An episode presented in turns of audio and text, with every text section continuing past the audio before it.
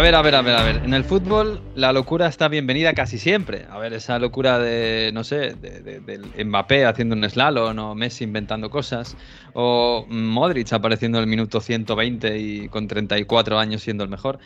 La locura es preciosa en el fútbol, pero la locura en las gradas hay que cuidarla, ¿eh? hay que tener cuidado. Hemos pasado un fin de semana muy malo, muy malo, por lo que ha pasado en Cornellá, por lo que ha pasado en Milán, bueno, en Milán, en, en Italia, por lo que ha pasado en el partido de Newcastle y el Leeds United, y sobre todo por lo que ha pasado también en el Groningen Ajax, que al final no se ha podido jugar, y también por lo de Francia.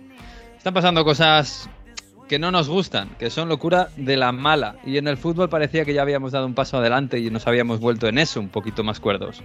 Esta semana es la Champions. Es la última semana de Champions antes de la final. Volvámonos locos, sí, pero para disfrutar. Bienvenidos al episodio 29 de Onda Fútbol. En Onda Cero. A ver cómo termina, casi nunca termina en gol, casi nunca termina en gol, casi nunca termina en gol. El Messi hasta el fondo, casi nunca termina en gol. ¡Gol! Casi nunca termina el gol. Onda Fútbol. Fútbol internacional con Miguel Venegas. Palla all'area di rigore, si gira Cassano, magico movimento, Balotelli, rete! David Villa darting through the middle. He's got it between the two, and he's won the game for Spain.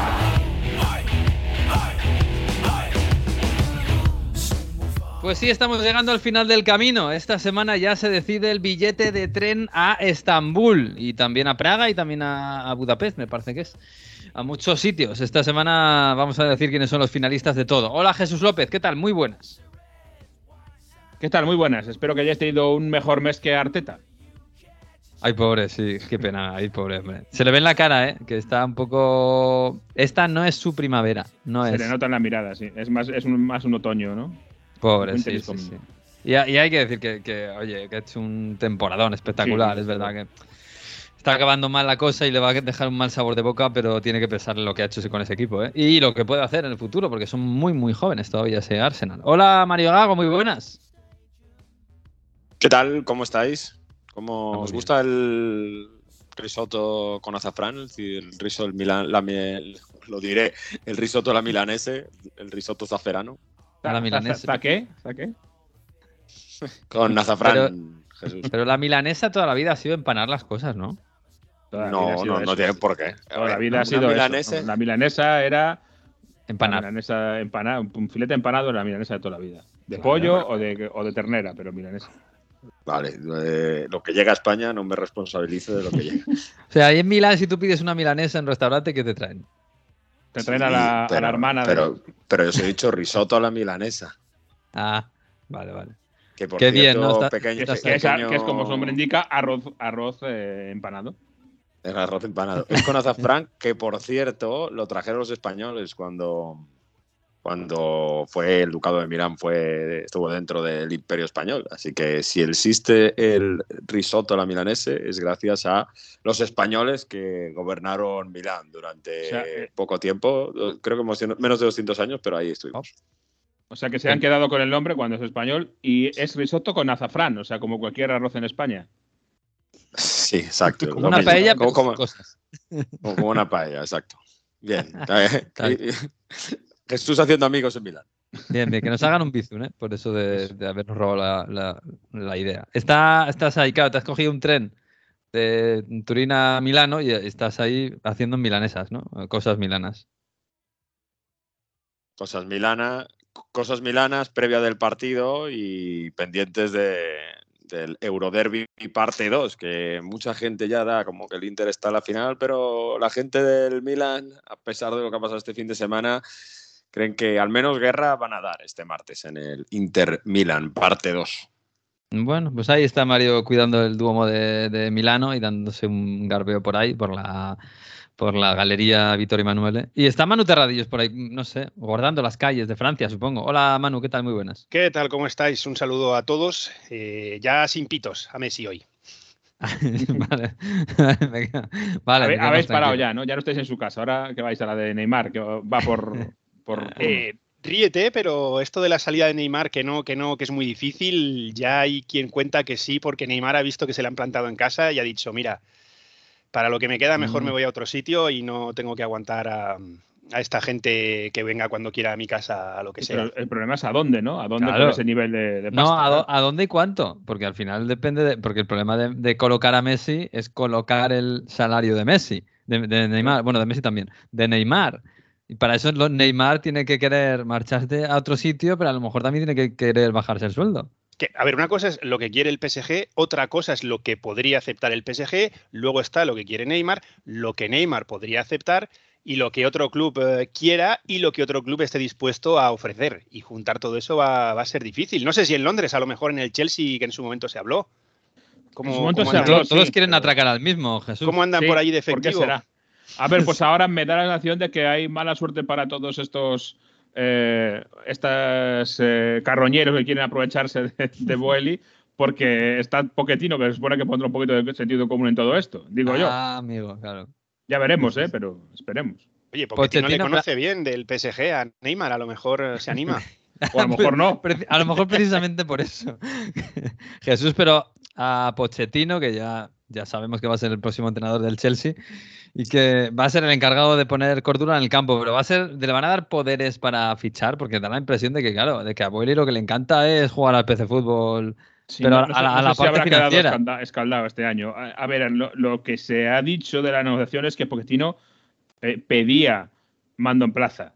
Mm. Pedía no ser solo un head coach. De hecho, me, hace, me ha hecho mucha gracia porque se recordaba estos días eh, un total que yo no recordaba de Pochettino en su etapa en el, en el Tottenham, en una pretemporada en la que él decía que decía, yo no tengo mano en contratos, en fichajes, en renovaciones, no en renovaciones, a lo mejor el club debería cambiar mi, eh, la descripción de mi título, mi cargo. Eh, Se refería, en vez de head coach, ser manager, ¿no? Eh, Mm. eh, es curioso, lo han recordado porque en su momento Pochettino pidió tener más poder de decisión en el Tottenham y se supone, ya veremos cómo funciona esto, que es exactamente lo que ha pedido eh, al Chelsea. Vamos a ver si es verdad o no y cómo, cómo lo llevan, porque el Chelsea, recordemos que ahora sí, hacia final de temporada, ya tiene más o menos una estructura deportiva, ha fichado a dos personas, digamos, para ser los que manejen eh, la dirección deportiva, que no sea simplemente Todd Boehly eh, haciendo un poco de todo. Ya veremos si eh, Pochettino viene a encabezar ese, esa estructura. A ver. Bueno, por lo menos algo tendrás que, dirá- que decir, eso seguro. Em, bueno, oye, eh, antes de, de todos meternos en mi- Dime. Sí, Miguel, para, para, para acabar con este tema, porque el otro día yo escuché a Tebas diciendo que en Inglaterra se está creando una carta, ¿no? Para, para limitar un poco los fichajes locos, ¿no? Para que no pase más esto del Chelsea, o eh, más a nivel político incluso que a nivel institucional de los clubes para intentar controlar el gasto. Yo no sé si se habla mucho de eso en Inglaterra, Jesús.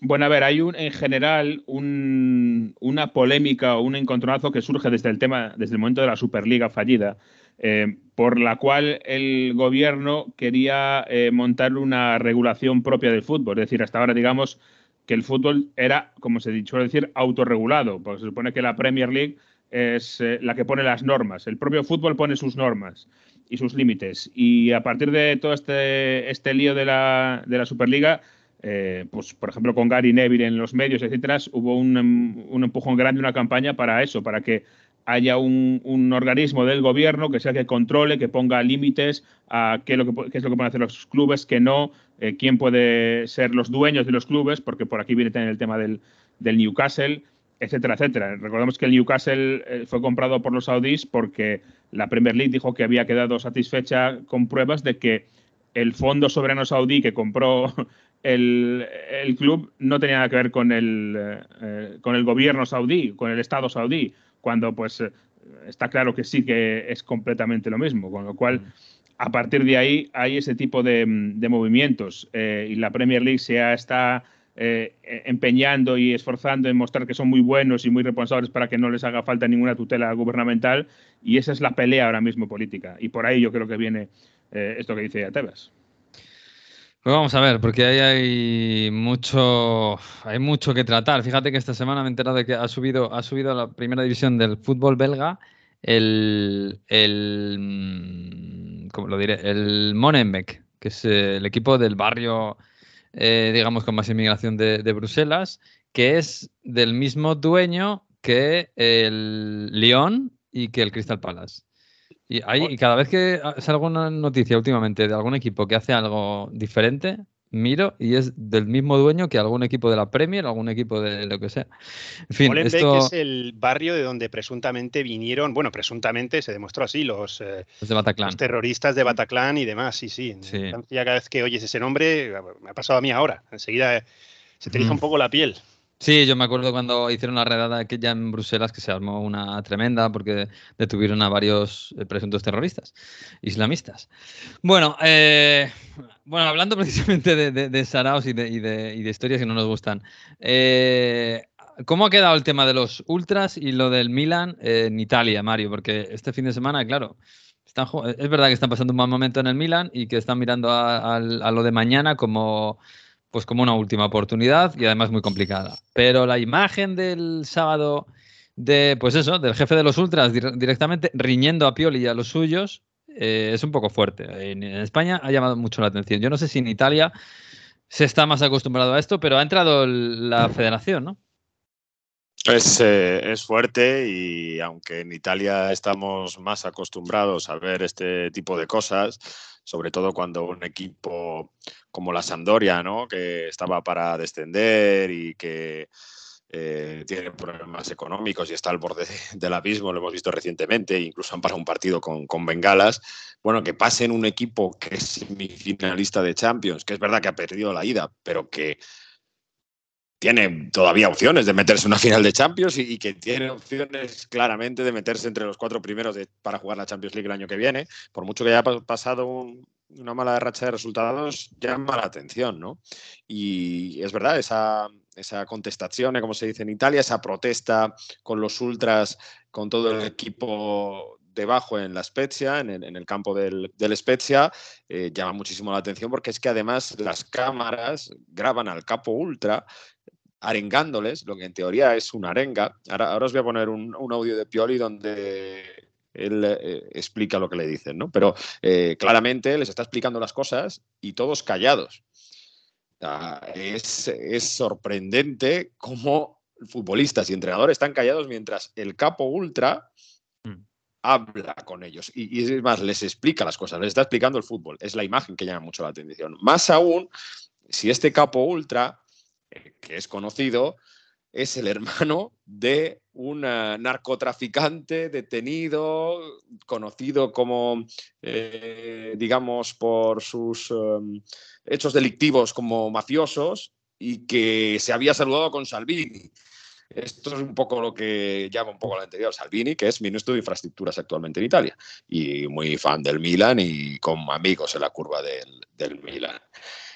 En definitiva, se, se, se vuelve un tema político y aquí lo que la federación ha entrado ha hecho una investigación, porque como os decía, hay imágenes claras donde se, se ve en, primera, en primer plano qué les está diciendo, se pueden leer los labios perfectamente y además incluso se podrían sacar de los micrófonos de pie de campo. Y si en esa contestación, en ese eh, discurso del capo ultra al equipo hay amenazas o les dice oh, como no ganéis vamos a ir a vuestra casa o más os vale no ganar, le puede caer una sanción al Milan por permitir ese, esa imagen. Es decir, si solo les vamos a animar y demás, que a mi parecer, esto es opinión, seguramente lo que pase, por, porque yo os, he, explicado quién está un poco detrás políticamente de esto. Bueno, pues si, hubiese un tipo de amenaza, hay una ley en la Federación Italiana que dice que si, te, que si, que si permites esto puede ser sancionado. En, eso está la investigación de la Federación. Vamos a en, en lo que queda. Y lo que os decía de Pioli, Pioli tampoco ha sido nada duro en eso escuchamos, dice un mm. poco que eh, les apoya, que, que le, les ha dado fuerzas de cara al partido para el martes. Y además, súper escueto Pioli con una persona que habla bastante. Mira, Stefano Pioli. Sì, assolutamente, assolutamente. Ci hanno, ci hanno spronato e stimolato per, per, dare tutto il massimo perché chiaramente è una grossa sfida, è un grosso, è un grosso obiettivo. Simplemente nos han dado ánimos y nos han encorajinado para el partido del martes. En fin. A mí me da pena, ¿eh? sinceramente, es una imagen que me da pena. Primero ver a, a, los jugadores y el entrenador allí en la curva aguantando un supuesto chaparrón de un personaje turbio y luego y la rueda de prensa y y seguir agachando la cabeza. No, no sé si tienen alguna alternativa, la verdad no lo sé. Es que yo creo Eh, que no, ¿eh? Es que eso es algo que hemos visto también en, en París, eh, cuando les goleó el Mónaco y creo que fue Kim Pembe el que fue a hablar con los ultras que se habían Mm. desplazado y a pedirles perdón. Y es que incluso en un evento que hubo de celebración de aniversario de un grupo de los ultras de la Coupe de París, es que fue Mbappé a hablar con ellos. O sea, Mm. Mbappé fue invitado a, a un acto, a de la celebración, y Mbappé fue a, hablar con ellos y dio un pequeño discurso para que veáis el, no sé si poder que tienen en, en los clubes o en los jugadores, pero se ha convertido en algunos, en algunos lugares, se ha convertido en algo ne- no necesario, sino algo en lo que estás obligado a convivir con ello. Y que si no aceptas Mm. pasar por ahí, pues tienes otro tipo de problemas. El problema es la, claro, el problema es la violencia, el problema es la si están amedrentados o no. si- Intimidación. La es, intimidación. Efectivamente, hay muchos sitios y en Alemania es bastante común que, bueno, que, que por motu propio el, el- el equipo pues va a hablar con, va, va con la curva, va a disculparse o va a celebrar. Es una, yo creo que es una manera bastante natural, ¿eh? Allí. Creo. Eh, pero claro, cuando esto se convierte en mm, vamos a, hablar con estos que son los que- poderosos, que son los que manejan en la grada y, además a base de, pues eso, de violencia, es cuando es un problema y es un problema muy grave. Claro, la, línea que divide esto, imagino que no es fácil, de- desde luego, demostrar. Y acabar con esto, yo me imagino que no es nada fácil. Pero bueno, aquí en España parece que más o menos, evidentemente no es un buen fin de semana para hablar de esto, pero en, equipos grandes por lo menos se ha conseguido. Y, en Inglaterra, Jesús, pues ya ni te cuento. Este fin de semana también hemos tenido un, pequeño, no sé si anécdota, eh, pero bueno, un tipo que se le ha ido la olla y ha saltado al campo y ha tocado al entrenador rival. Pero bueno, que se ha quedado en eso, que ha sido casi una tontería. Yo creo que incluso el propio seguidor del Leeds se dio cuenta de, de que, uy, que se está metiendo en un lío cuando está delante del entrenador de, de Howe. Sí, sí, y bueno, a ver, eh, la policía ya le ha acusado de eh, agresión, de assault, como dicen en, en- en inglés, con lo cual, pues obviamente su comportamiento es aislado y, y va a ser claramente castigado por, ya por la policía, no por comités y no entrar en, en campos, etcétera, sino, como dices, eh, como digo, eh, directamente la policía, la federación hizo un comunicado, eh, el club también, en fin, es alguien que se le ha ido un poco la olla y el problema del fútbol que tenemos ahora sin vallas, que es fantástico, porque yo me acuerdo cuando había aquellas vallas enormes en, todos los campos, es que hay gente de esta. Pasó, ¿te acordás? Hace unos, unos meses y pasó en Barcelona este fin de semana y, y esto también con Eddie Howe. Hay otra parte buena, ¿te acordarás? Eh, un año en el que al final de la temporada se iba Tim Sherwood, que dejaba de ser el entrenador interino del Tottenham y se giró y le dijo en el viejo White Hart Lane al típico aficionado detrás del banquillo que estaba todo el día criticándole, le dijo, ¿por qué no te pones aquí tú y te sientas? Y se sentó el, el aficionado y se sentó en el banquillo a dirigir el equipo durante unos minutos en la última jornada de liga. Eh, Hmm. Pero sí, eh, en general eh, yo creo que hemos, vivimos mejor sin vallas, pero hay estas cosas. Sí, de todos modos, de, de todos modos, Jesús, en Inglaterra yo creo que diversamente de lo que pasa en Francia y en Italia, los grupos ultras no tienen tanto poder. Por ejemplo, estos No, mismos ultras, eh, si os No, acordáis no, el yo año diría, yo pasado, iría más lejos. Yo es que creo Que han no- desaparecido, no, ¿no? hay. Mm. No Claro, hay grupos eso ultra es. como tal. Y, y- y en España hemos avanzado mucho en este Sin aspecto, duda. pero cuando yo por primera vez fui a Inglaterra, me mudé a Inglaterra y iba a ver partidos de fútbol, todavía estaba acostumbrado a que en España tú entrabas en un campo y mirabas o en un fondo o en el otro, estaba el grupo ultra de turno. Y en Inglaterra eso no existía. Eh, y Mm. eso me llamó poderosamente la, la atención. Y ahora en España, por, su- por suerte, eh, cada vez se ve menos, pero aunque hay algunos vestigios. Ahora algunos clubes quieren em, eh, suplirlo con la famosa grada de animación, que es un poco lo mismo, pero se supone que más controlado y, y- y sin la violencia, que vale, pero directamente en Inglaterra es que tú no veías el Mm. fondo de los ultras, no existe. Y en, y España muchas veces esos grupos de animación, en algunos casos, ¿eh? solo, en otros no. Pero en algunos casos es lo mismo con otro nombre. Y Claro, a veces. Es, Y- que, es que sirve para reconducirlo en algún caso y en otro caso, pues para disfrazarlo. es verdad que en Pero- España, en, algún, en Madrid y el Barça es muy claro, han desaparecido los, los, Claro. los ultras violentos, pero bueno, todavía queda. Yo creo que estamos un poco a mitad de camino. Y en Inglaterra, afortunadamente, es lo que dice Jesús. Tú llegas a un campo, ves en- miras a un fondo y al otro, y hay familias y, y- y niños y no hay ningún problema. Es que lo que decía antes, que la seguridad, por ejemplo, en el estadio en muchas partes es, depende de los grupos ultras. Y os recuerdo lo que ha pasado este año en la curva del Inter, cuando, porque ha fallecido una persona que era eh, jefe de medio de la curva, eh, falleció, se enteraron en medio del partido, hicieron desalojar toda la curva, se lo permiten, desalojar todo el fondo del estadio. O el año pasado, cuando ganó el Milan, si os acordáis, que empezó a saltar gente al campo del Sassuolo y dijeron, o desalojáis el campo, no entregamos el trofeo, la gente, los encargados de meter aficionados del Milan que estaban en el campo fueron los ultras a base de una violencia a tortazos y a eso que es... Mm. con una impunidad increíble. Y eso, pues eso es lo que dice, lo decís. Yo creo, en Alemania yo creo que eso tampoco pasa, lo, lo, que decías, Miguel. Sí, en, Francia, mano, este fin de semana lo que hemos visto ha sido, bueno, en, un Toulouse-Nantes que ya estaba marcado por, por bueno, por, una historia bueno, estaba marcado porque era la repetición de la final de Copa y además por, porque había unos jugadores del Toulouse que se habían negado a, vestir la camiseta con colores arcoiris eh, en favor de la lucha contra la mm, eh, LGTBI-fobia. Pero es que además resulta que hay un, no un aviso de bomba, sino un artefacto sospechoso en, una, en un fondo donde iban los ultras visitantes y se tuvo que retrasar el partido una hora y media para llamar a los artificieros. es que es increíble. Además es que fue, fue tal cual, porque ah, piensas, bueno, han encontrado un paquete extraño, puede ser una mochila que alguien se ha dejado, que alguien ha, ido, ha pasado un momento, la ha dejado y ha decidido hacer otra cosa. Pero es que luego llamaron a los artificieros, que es lo normal, pero encontraron que era un dispositivo, y como lo describieron las autoridades, para, mm, para lanzar o para activar bengalas a distancia.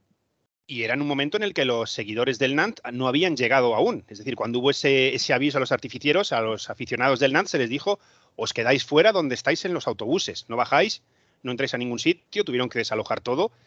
Y claro, te preguntas qué hace semejante dispositivo ahí, en, la grada visitante, en la que no habían entrado. No sé si a lo mejor, a ver, ahí puede haber mil teorías de la conspiración, mm. ¿eh? pero, pero evidentemente las bengalas no, no están permitidas. El problema es que las vemos tan a menudo en los campos franceses que hasta las autoridades ya se han planteado el, eh, probar, dijeron cómo era, hacer un estudio para probar su uso de forma controlada. Es decir, ya mm. permitir a grupos de animación utilizar ciertos tipos de bengalas para que se hagan un entorno de seguridad. Pero claro, la noticia te, choca porque es un, paso más. Y además es que estuve en la, en la final de la Copa, en la que sí es verdad que hubo algún incidente fuera del estadio, pero más por las protestas, por el tema de la jubilación en Francia, que por los aficionados en sí, el partido que se desarrolló más o menos eh, sin problemas en las gradas, vamos, más o menos no, sin problemas en las gradas. Sí es verdad que luego yo me tuve que quedar y no, no salí cuando estaba todo el mundo, pero cuando salí eh, compartí uno de esos trenes de cercanías con aficionados de ambas partes, que quitando alguna broma no hubo nada más. Y fue, pues es, extraño el, el, que quieras que no, que alguien haya podido colocar un artefacto así en un, en un campo.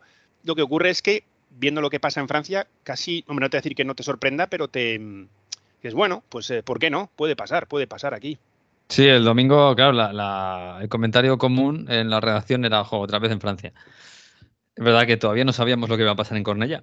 Pero, pero ojo, claro, en Francia, eh, no, sé, esta historia, por ejemplo, esto de, de, los jugadores que se negaron a jugar con la camiseta arcoiris en Toulouse, ¿ha escocido? ¿Ya ha levantado algún tipo de, de polémica en, la gente? Sí, sobre todo porque no es un, o sea, la camiseta en sí no es para apoyar nada del colectivo LGTBI, no es para apoyar el matrimonio, ni, sino que es simplemente contra la violencia contra, contra este grupo. Contra la homofobia, sí. claro, es, es, un acto contra la homofobia, no es un acto de apoyo, sino contra la violencia. Entonces, si por ejemplo la, ministra de Deportes ha mm, llamado de forma indirecta pero pública a los clubes a sancionar a esos jugadores, no solo fue en el Toulouse, había algún jugador en segunda división también. Y ahí pues entra mucho en el tema de, mm, tu libertad de creencia, de que, mm. Bueno, pues Francia es eh, estado laico, pero se hace hincapié en lo que te he dicho, eh, que, no es apoyar eh, a nadie, sino estar en contra de la violencia y que por mm. mucho que tú puedas estar a favor o no del matrimonio entre, entre parejas del mismo sexo o no, o que tengan derecho a adoptar o no, eso tú puedes estar en contra o no, o pensar que la familia es de una forma u otra, pero ahí se habla de la violencia que sufren y, que mm. nosotros entendemos la violencia pues como insultos o lo que queráis, pero que en otros países eh, está penalmente perseguido y puedes ir a la cárcel y, o peor incluso. Hmm. Entonces, pues sí que hay una, gran parte de la sociedad que no lo entiende. Lo, que ocurre es que tampoco ganas mucho más eh, entrando ahí, porque luego entras en, el, en esa delgada línea de, de que como es todo lo relativo al, en este caso principalmente al Islam, pues también hay quien lo ve como una cosa de claro, es, es, racismo, porque no entiendes las normas del Islam, o el Islam es de una determinada forma u otra, que para mí no creo que sea el caso, pero, pero sí es algo que se, ha, que se ha comentado y mucho y que no gusta, y que ya pasó la temporada pasada con Gay, el jugador del PSG, por ejemplo, y que lo único la mejor solución es aceptarlo y seguir adelante porque si no entras en una espiral de críticas y contracríticas que al final no, no, no llegan Sí. a nada. Estoy de acuerdo. Lo mejor es que cada uno haga lo que quiera y que se retraten. Y se puede criticar, por supuesto, se puede, parecernos bien o mal, pero que cada uno haga lo que quiera y se retrate como, como quiera. Bueno, eh, al lío, al fútbol, eh, que esta semana es importante. Y esta semana empieza ya. La se- bueno, ya ha empezado. Pero en la Champions empieza mañana. Eh, ¿Cómo están los italianos? A ver, Mario. sobre todo, como el, el Inter está muy, muy crecido, está muy bien. Lukaku va a jugar. Esas son las dudas las que tengo. No va a jugar Lukaku de titular, salvo sorpresa. El Inter está bien, ¿eh? Muy bien. El Está gol, bien, el del sábado físicamente muy bien. El primero, eh, eh, demostrando Sí. lo que era el gran Lukaku, yéndose de físico, de velocidad y además eh, haciendo las cosas con confianza, que yo creo que lo ha recuperado poco a poco, haciendo esos goles incluso de penalti, el tanto importante contra la Juventus, esas cosas que al final le han dado un poco de, serenidad y, que el Inter haya conseguido esos resultados de meterse en la final de la Copa Italia, que vea que el equipo responde y a lo mejor también quitarse esa presión de ser titular, de ser el delantero referente y que cuando entra, pues bueno, eh, tiene esa más, eh, digamos que, que no tiene ya esa tanta presión de, de ser el hombre tan decisivo, sino que eso recae sobre Edin Dzeko y sobre Lautaro Martínez, que, que, bueno, desgastan más a la defensa y bueno, ya si entras con el 2-0 como, como el otro día, ¿no? Como el pasado miércoles en la ida, pues mucho más, o cuando eres titular en un encuentro contra el Sassuolo que, que bueno, sí, es un equipo que siempre pone problemas a, los grandes, pero en casa y, y, y, bueno, con una dinámica positiva, pues eso le permite al belga crecerse. Eso sí, de ahí a que el Inter vaya a quedarse con el año que viene, venimos diciendo que es complicado y el Chelsea tampoco le quiere. Bueno, vamos a ver cómo, cómo, cómo se despeja eso. De momento Marota está cómo ha cambiado la historia de. Lukaku, eh, madre mía. ¿Cómo ha cambiado? año ¿Cómo ha cambiado? Madre. Bueno, eh, ahí dependerá también cuánto dinero gana el Inter en, en este final de Yo te temporada. digo una cosa, yo, si fuera, yo si fuera interista y pensando que mañana puedes estar metido en una final de Champions que se disputa dentro de casi un mes, eh, a mí me gustaría tener a Lukaku, ¿sabes? Ponerle un plan de un mes de, de- de- de estar fino, fino, fino, fino y tenerlo en la final, ¿eh? De titular. Y, tenerle para la segunda parte, quizá. Pero es que Dinje con los partidos importantes se vuelve súper decisivo. Hay una estadística brutal. Eh, Dzeko ha jugado tres semifinales, tres partidos en semifinales, dos con la Roma, uno con el Inter. Ha marcado los tres, ¿eh? A él le tienes con 37 años y es muy inteligente, aunque físicamente mm, yo creo que eso, mm, eh, eso se- se nota menos, ¿no? Y sobre todo no tiene esa capacidad eh, de liderazgo que, que a lo mejor sí puede tener el mejor Lukaku, ¿no? No, no te puede cambiar el partido. Checo no es un delantero que te, que te hace cambiar todo el partido, pero es muy útil cuando todo el juego del equipo va bien. Entonces, salvo sorpresa en el Inter, van a ser titulares los mismos protagonistas de- del primer partido con eh, esta defensa que ya eh, se han eh, formado y, se han hecho a sí mismos después de las bajas de Skriniar con Debray bajando el nivel, pues bueno, entraron a Cherby y Darmian, que, ya sabéis que tengo predilección por él porque es un guerrero y- y cubre todos los sitios donde pueda, acompañando a Bastoni.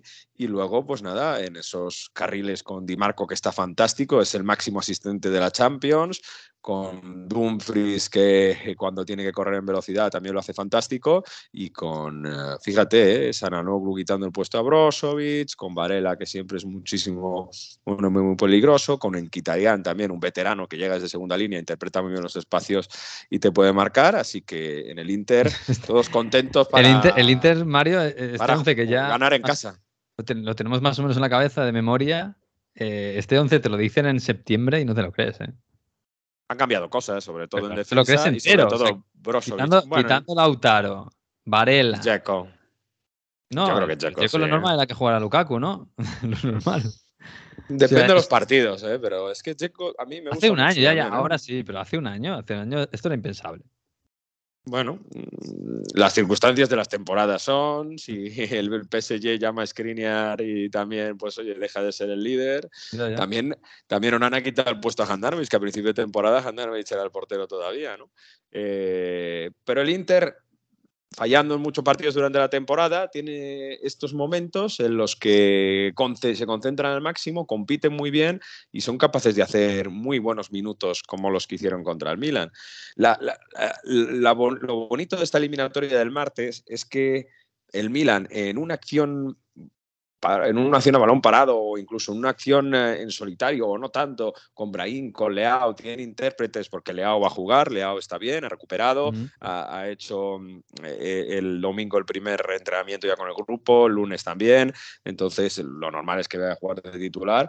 Y, decía que el Milan tiene estos intérpretes que, que de, de la nada sí que te puede sacar un gol, porque este Milan de Pioli es bastante cínico, con pocas oportunidades te puede hacer goles, y te pones 1-0 y el Inter en ese sentido es, más, es, es débil. O sea, cuando tiene muy, muy buenos minutos juega muy bien, pero cuando te le marcan un gol en contra, eh, baja mentalmente bastante y eso puede hacer que se reabra la eliminatoria. Por tanto, es verdad, el Milan es súper favorito, perdón, el Inter es súper favorito. Ujú. Viene con ventaja, juega en casa. Eh, El Milan está en un periodo, sobre todo, donde no le salen las cosas defensivamente. Pero es un derby y, sobre todo, si al Inter no le salen dos tres cosas bien al principio del partido, se puede igualar. O sea, que nadie dé por hecho nada que es un derby de Milano, un Euroderby. El Inter atrás y el Milan atacando, entiendo, ¿no? por necesidad no creemos que Simón Inzaghi se va a volver, se va a volver loco, ¿no? Y a ver qué inventa Stefano Pioli para dominar en un centro del campo que en la ida lo perdió bastante. Krunic estaba ahí recuperando, no, no creo que llegue, así que con Tonali Benacer, vamos a ver si Ibrahim hace de, de trecuartista y, y con ese tridente intenta dominar en el centro del campo y sobre todo entrando por bandas y colgando balones a Giroud. Yo creo que, que puede haber opciones si el Milan se pone por delante en San Siro. ¿eh? Bueno, yo si fuera interista estaría muy ilusionado con el día de mañana, con ese San Siro a rebosar, con un ambiente espectacular a favor del Inter, por supuesto, y con la situación mental en la que llega el Inter y en la que llega el Milan, que no es la mejor, pero es verdad que esto es fútbol y la fiesta le puede salir al revés al Milan. Vamos. Recuerdo que las dos eliminatorias precedentes que ha habido en Euroderbis, finales mucho ya. de 2003 y cuartos de final eh, de 2005, eh, pasó el Milan en las dos. Así que Mm. 2006, perdón, ¿no? La que se acabó suspendiendo. Así que bueno, sería la primera vez que el Inter eliminaría al Milan en una eliminatoria europea. Por tanto, ahí en el Inter hay muchas ganas, claro. ¿Y el City qué, Jesús? Porque este fin de semana han tenido trabajo, más que el Madrid, claro. Pero van a llegar bien, eh, van a llegar con la liga en el bolsillo. Sí, porque la verdad es que se esperaba que a lo mejor Arsenal le pudiera mantener el pulso hasta el final y parece que no va a ser así eh, después de la derrota de ayer de los de Arteta ante el Brighton. Así que es verdad que yo creo que eso no le ha quitado eh, eh, para este fin de semana nada porque el City jugaba antes, pero mentalmente sí le está quitando presión de la cabeza. A pesar de todo, Guardiola salió con muchos, o con varios suplentes, no con muchos, porque la verdad es que básicamente eran los tres de, la zona de creación, los que están por detrás de Haaland, los que descansaron. Esto es eh, eh, Grealish, De Bruyne eh, y Bernardo Silva, que son los que están siendo titulares y los que fueron suplentes el fin de semana. Luego, durante el partido, tuvieron descanso eh, Gundogan, Rodri, Haaland y hasta el final de todo Rubén Díaz unos minutitos. O sea que yo creo que las intenciones de Pep siguen estando muy claras. Ponemos de partida. Es verdad que, mm, y es así como lo ve él, porque lo comentó el otro día, tiene de partida esa, ese esquema en el que tiene muchos mediocampistas, porque tanto eh, como Bernardo Silva, aunque jueguen de extremos, tienen alma de centrocampista de mantener la pelota, de, de no jugársela, de, de manejar mm, posesión, y sin embargo ve a Foden y a Magrés más como agentes del caos, co- como gente que introduce vértigo en el equipo. Con lo cual, en principio, yo creo que la partida va a ser la misma y luego veremos. Todo esto, eso significa que en realidad Muri- eh, Mourinho, digo, Guardiola lo que, lo que no quiere es que Vinicius corra, obviamente, es lo que Eh, más miedo le da. Exactamente, Eh, lógicamente, por otra parte. Sí, también lógico. Sí, sí. Porque Pero que, que- es, que es un pensamiento conservador, que, en- que en Sí, sí, sí. Guardiola siempre nos, llama un poco la atención. Sí, pero sí lo es, sí. Yo creo que los años y las derrotas en Europa le han ido cambiando un poco, o- obligando ¿no? a cambiar un poco a veces la perspectiva. Y es verdad que, que ese es su, su punto de vista. O sea que yo entiendo que cuando saque a Grealish o a Foden desde el banquillo será o bien por alguna lesión o bien porque ve que hace falta un poquito más de, de punch, de vértigo al, al equipo por, por un lado. Y por ahí podemos entender un poco las decisiones de, de Guardiola en este sentido. Y el equipo llega bien, llega tranquilo, llega, eh, como dices ahora, con, como decimos, con un peso que se queda encima porque la Premier la tiene prácticamente ganada después de este fin de semana. Así que en las mejores condiciones posibles para tratar de quitarse de encima el fantasma de, de las semifinales de Champions y del Madrid. Y el, y- y el que llega como un tigre es Gundogan. O sea, lo, lo que ha hecho Gundogan este, este sábado, bueno, Sí. este domingo, es, es una locura. O sea, ese gol lo firma Haaland y estamos volviéndonos locos, ¿eh? Sí, sí. eh, el gol en el que controla de espaldas y le da un toquecito eh, para mm, clavar la pelota a su espalda y sorprender a Pickford es, es tremendo. Y aún por encima, como dices, eh, segundo gol, el tercer gol lo hizo él y el segundo lo asistió él con un buen centro a, a a Haaland. O sea que en un partido que estaba siendo mm, atascado, difícil, poco fluido del City, incluso el Everton tuvo una opción muy buena, Holgate, a- a- con 0-0 poco antes, eh, eh, ese balón a, a puerta vacía casi que no consiguió llegar a rematar bien y lo mandó por alto. Y a los pocos minutos, eh, los dos goles de Gundogan y de Haaland eh, seguidos y dejaron el partido prácticamente sentenciado. Así que yo creo que ahora mismo es un equipo que en la Premier va sobrado. Eh, esto es así y veremos. La semana que viene en- es campeón si gana el Chelsea. Que ganar al Chelsea ahora mismo no es ninguna Sí, no es algo tan raro, sí. No. Pero bueno, eh, hoy por cierto, el, el del partido de este fin de semana em, contra el Everton, defensa de cuatro. No estaba Stones y, y no hay plan Stones. O sea, quiero decir, Sí, sí, sí, no, es- me llama la atención que, un claro invento de ¿eh? Guardiola en el que un central se convierte en centrocampista solo valga si es Stones. Sí, está, está claro. e- Ese es el hombre, ¿eh? Eh, ¿Lo hace Stones o no lo hace nadie? Porque, bueno, lo probó, recuerdas, con Bernardo Silva y no le salió. Y sí, cuando no está Stones o cuando lo, lo guarda o lo reserva para que descanse, pues eh, vuelve a la defensa de cuatro habitual y, y clásica con Rubén Díaz y Emerick Laporte de, de Que nadie, espera que contra el Madrid sea defensa de cuatro, ¿no? Esperamos un poco lo mismo, el, el Sí. mismo plan. A ver, nunca se sabe. El otro día dijo Guardiola que, mm, que tenía una idea de lo que quería hacer para la vuelta, que iba a haber el partido de la ida repetido para eh, acompañar o para acabar de finalizar esa idea, pero en principio sería una sorpresa que, se- moviera de, lo que vimos en la ida. Yo espero el mismo once, la verdad. Pues va a ser un partido espectacular, espectacular. Por cierto, eh, Mario, el jueves Europa League, que también estamos pendientes de que haya una final italiana, o esperemos que no, haya una final española, italo-española, por ejemplo. Eh, la Juve tiene ganas de remontar, tiene ganas de ir al ataque, o, o- o va a jugar como si esto fuera el- un partido normal de liga, corto muso, estar atrás, tranquilos, esperar al Sevilla y que aguante el chaparrón. Te lo voy a contar, pero te lo voy a contar después de que suene Laura, Laura Pausini, porque no me vais a dejar sin meter música en este Hoy no me digas, has traído a Laura Pausini. Mira, un buen inicio. Ay, a ver. Una chica nueva. Tu lo sai dove va la vita senza il coraggio, rimane vera a metà, come una statua di ghiaccio, scomparirà pian piano quello che ho passato, come dediche a mano sopra un libro usato, bisogna dare il giusto peso ad uno sbaglio, le cicatrici servono a volare meglio. Quando ci metto l'anima e poi mi. No me imaginaba yo en este programa a Laura Pausini, pero pues la vida te da sorpresas. Mira, por dos cosas me he acordado de Pausini. Primero, porque ha sido Eurovisión Y yo lo siento mucho, pero la presidenta del Richmond presentando Eurovisión eh, lo ha hecho muy bien y además con esos detallitos de Ted Lasso y demás, pero no puede superar el año pasado a Laura Pausini cantando y, y bestemiando en directa, blasfemando en directa, diciendo porca cosa cuando se había equivocado de país. Lo siento, espontaneidad.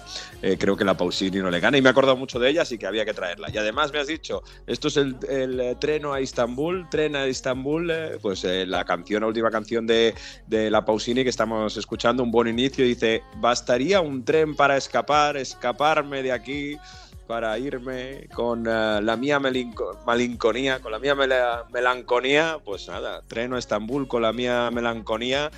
que Melanconía no existe. Melanconía es un. es- eso es españolo. Es- eso, que lo es. dicen los italianos cuando hablan español. Porque lo, Ahí está, lo toman ya. del italiano, sí. está- Madre mía. Y además Ayúdate. estás solo una letra de decir una cosa muy fea. O sea que ten Estoy melancónico, dice. Eh, ragazzi, eh, quando viene così l'itagnolo te colpisce. E poi lo dico in italiano e basta, malinconia. Ecco. e niente, Laura Pausini un buon inizio.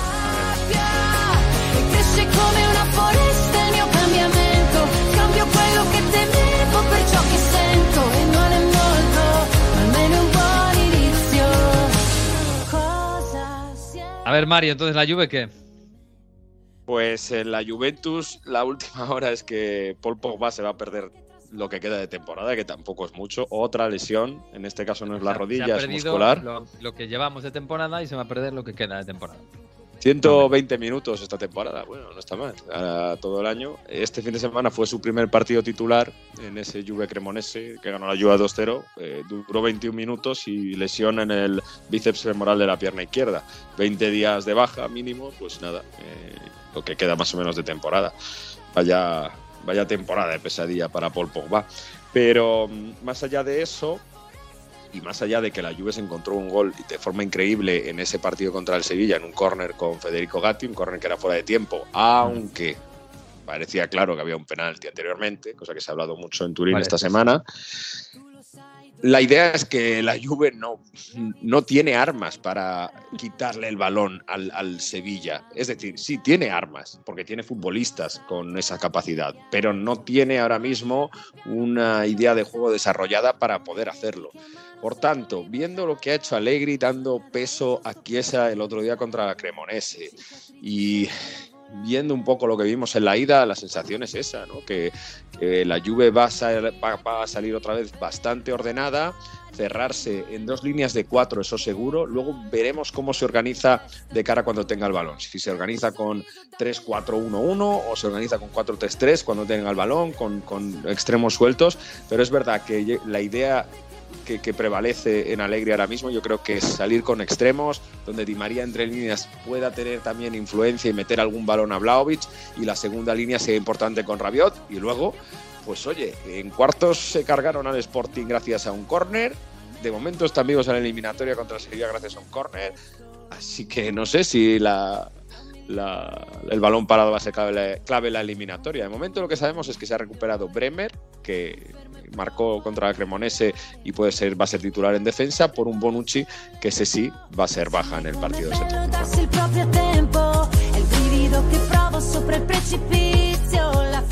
Pues chicos, con la Pausini nos vamos a marchar, que te sé que tenemos plancha. Aquí yo, en, en- en mi casa, tenemos el día festivo, que en Madrid es, es festivo. Es decir, tenemos cosas que hacer, está la pradera ahí, hay que hacer cosas. Eh, anímense la gente. Y vosotros, que estáis por ahí por el mundo, pues tenéis cosas que hacer porque mañana hay Champions. Y luego en la brújula vais a estar pendientes de la última hora. Y luego en la- el Radio Estadio Noche. Y mañana Radio Estadio. Y pasado Radio Estadio. Y al otro Radio Estadio. Así que guardaos bien. Os dejo con la Pausini. Y, y- y venga, ahí que queda poco. Un abrazo. Abrazo. Chao, chao. Y nosotros volvemos la semana que viene. Vamos a ver si es a la una el lunes, como siempre, o como a veces. Pero intentamos, lo intentamos. Si las autoridades nos lo permiten, volveremos el próximo lunes a la una de la tarde, como siempre, en ondacero.es y en todas las plataformas. Ya será el episodio 30, si no me equivoco. Así que disfruten de la semana, de verdad que esta semana es alucinante. Sean felices con el fútbol, que está para eso. Y adiós.